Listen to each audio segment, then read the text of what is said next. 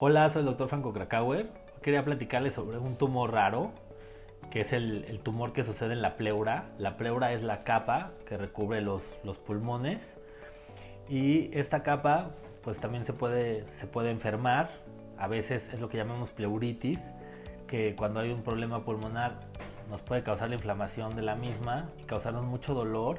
Causa un dolor muy especial, muy punzante y es ahí donde también se puede originar cáncer la mayoría de los casos, eh, arriba del 80% de los casos que tienen eh, un tumor en la pleura, se asocian a una exposición con asbesto o con alguna sustancia que puede ser tóxica para la pleura y puede ser hasta 40 años después de haber estado expuesto.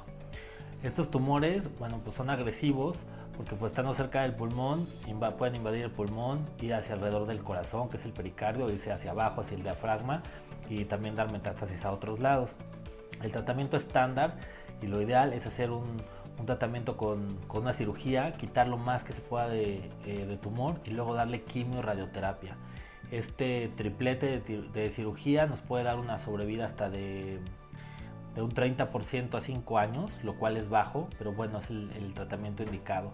Cuando ya tenemos este, un tumor en la pleura y ya nos dieron tratamiento y hay derrames pleurales seguidos, es decir, se acumula líquido, en esta capa que está alrededor de los pulmones y eso se llama derrame pleural. Entonces, bueno, pues tenemos que estar haciendo punciones, sacar el líquido y un procedimiento que se usa también es la pleurodesis, que es meter líquido o que pueda ser como irritante para la pleura, de manera que eso evita que se siga produciendo líquido, digamos que se hace como, como un cartón.